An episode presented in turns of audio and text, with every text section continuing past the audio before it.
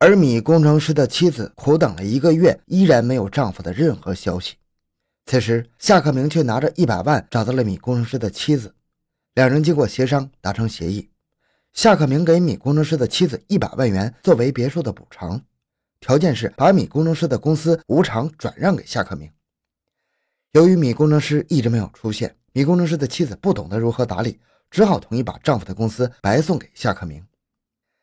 对这次图财害命的得意之作，夏克明禁不住喜悦，告诉了自己的硕士情人杜鑫，也因此为自己的情人埋下了祸端。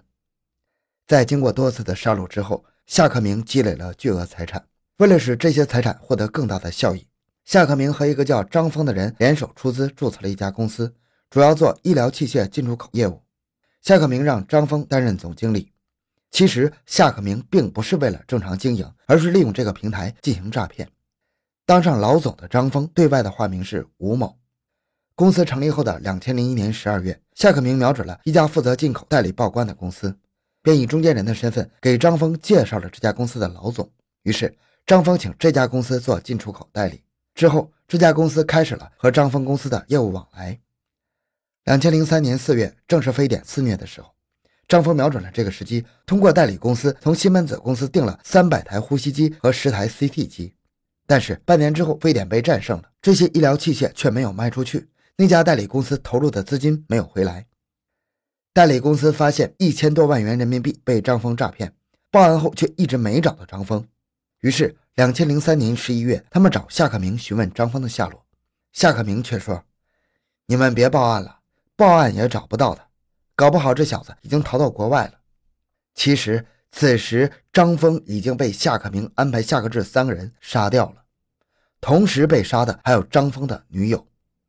原因是在张峰的运作下，几笔生意下来，公司已经积累了两三千万的资金。夏克明想拿出点钱来用于其他投资，张峰却坚决不肯听话。最后在夏克明的催逼下，张峰才拿出一百多万美金到夏克明情人杜鑫在香港的公司。之后，杜鑫用这笔钱买了债券。张峰掌握了公司的实权之后，表现的有些权力膨胀、刚愎自用，这让夏克明心里很是窝火。而情人的逼宫更让他郁闷至极。杜鑫只拿到一百多万美金，觉得夏克明财大气粗，却拿不出钱来，心里很不痛快，便埋怨夏克明说：“刘刚、米工程师挡住你的财路，你把他们都干掉了，干脆这笔钱也别还了，你找人把张峰做了，不就一了百了吗？”杜鑫的一席话提醒了夏克明，接着夏克明就把要做掉张峰的想法和三个手下说了。这一次，夏克明根本没和那三个人说为什么要杀张峰，因为他觉得这已经不重要了。夏克明知道，包括弟弟在内的三个恶魔为了挣钱，什么事都做得出来。按照以往的杀人套路，夏克明让杨辉在亦庄开发区一个小区租了一处楼房。两千零三年十一月的一天。夏克明指使三个手下将张峰和张峰的女友李科杀害，并将两人分尸后抛到了潮白河桥下。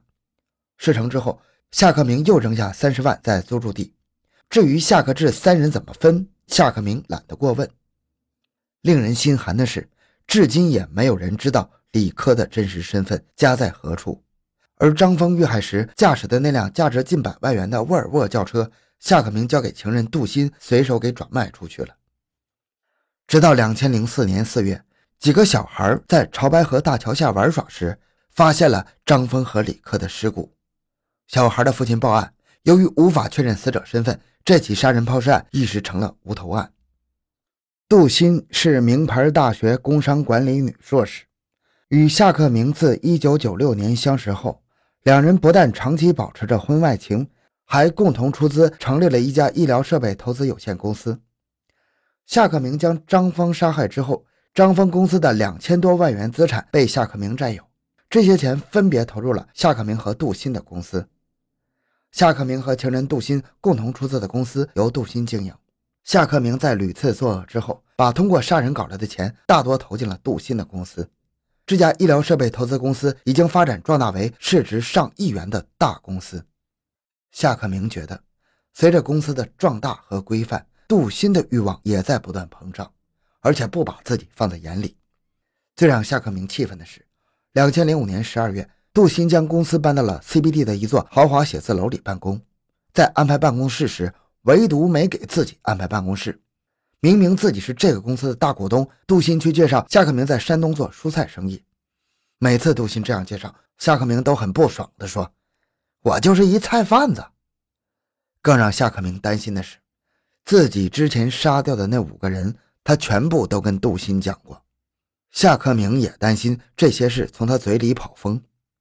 尽管从两千零六年四五月份开始，夏克明就想杀掉杜鑫，但他却迟迟没有动手。毕竟从感情上，这个杀人恶魔还在犹豫。在迟疑中，夏克明感到，如果自己不先下手杀杜鑫，杜鑫很可能找人杀自己。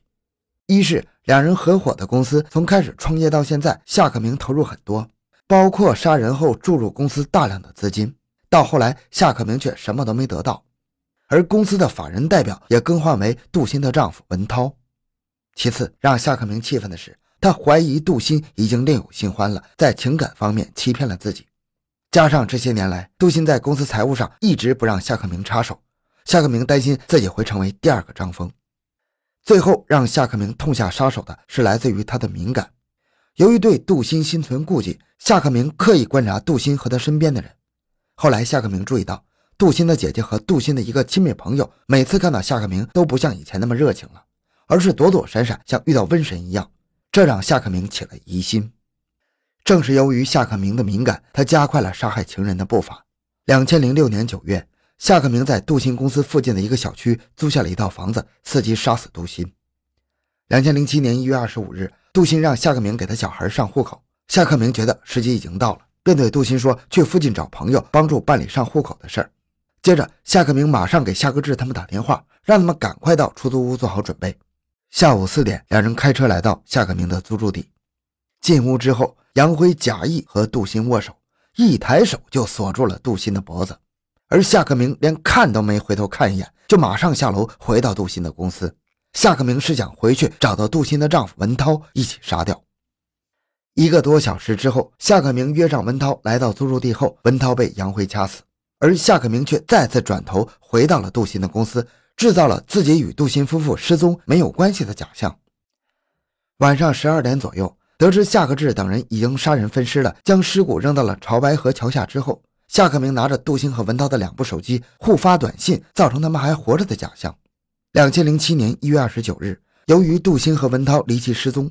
杜鑫的父亲找到公安机关报了案，警方在侦查中发现，杜鑫和文涛失踪前后最后的联系人都是夏克明。两千零七年三月三十日，警方将嫌疑人夏克明抓获了。当天，夏克志、杨辉、陶纯分别被抓获。杨辉等人落网之后，警方才注意到，杨辉曾于两千零五年二月七日到当地派出所报案，称他妻子走失了，至今未归。经过审讯。杨辉供述，两千零五年二月四日，他将妻子杀害了，原因是妻子的婚外情被杨辉发现了。得知妻子有婚外情之后，两千零二年，杨辉也在外面找了女人。杨辉向妻子提出离婚，但妻子坚决不离，两人为此经常打架。两千零五年春节前，杨辉的妻子在秀水市场摆摊要交摊位费，便直接从杨辉帮助夏克明杀人赚来的钱中取了二十万元来用。为了独霸家产。杨辉一气之下把妻子杀掉，并让夏克志帮忙抛尸。夏克明等四个恶魔八年连杀八人，一经披露，立即震动京城。北京市第二中级人民法院开庭审理此案时，对于检察机关的指控，四名被告人知道自己罪不可赦，纷纷予以认可。夏克明在供述杀人动机时，只是轻描淡写的说了一句：“他们知道的太多了。”而杨辉八年来帮助夏克明兄弟杀人，他在法庭上承认前后一共拿到五六十万。杨辉坦然承认，这些年为了图财，把杀人看作自己的工作。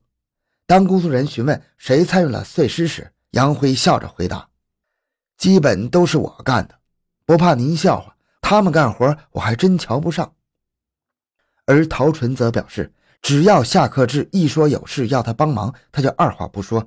完全是出于哥们义气。两千零八年十二月四日，北京市人民法院对这起令人发指的连环杀人案作出一审判决。在宣判过程中，当提到碎尸过程时，有的受害人家属用手捂住耳朵，表情痛苦地将头深埋下去。而夏克明对着媒体的镜头却没有躲闪，而是保持着一种麻木的神情。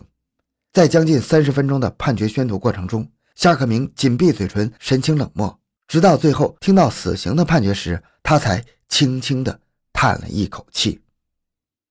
好，今天内容就讲到这里。小东的个人微信号六五七六二六六，感谢您的收听，咱们下期再见。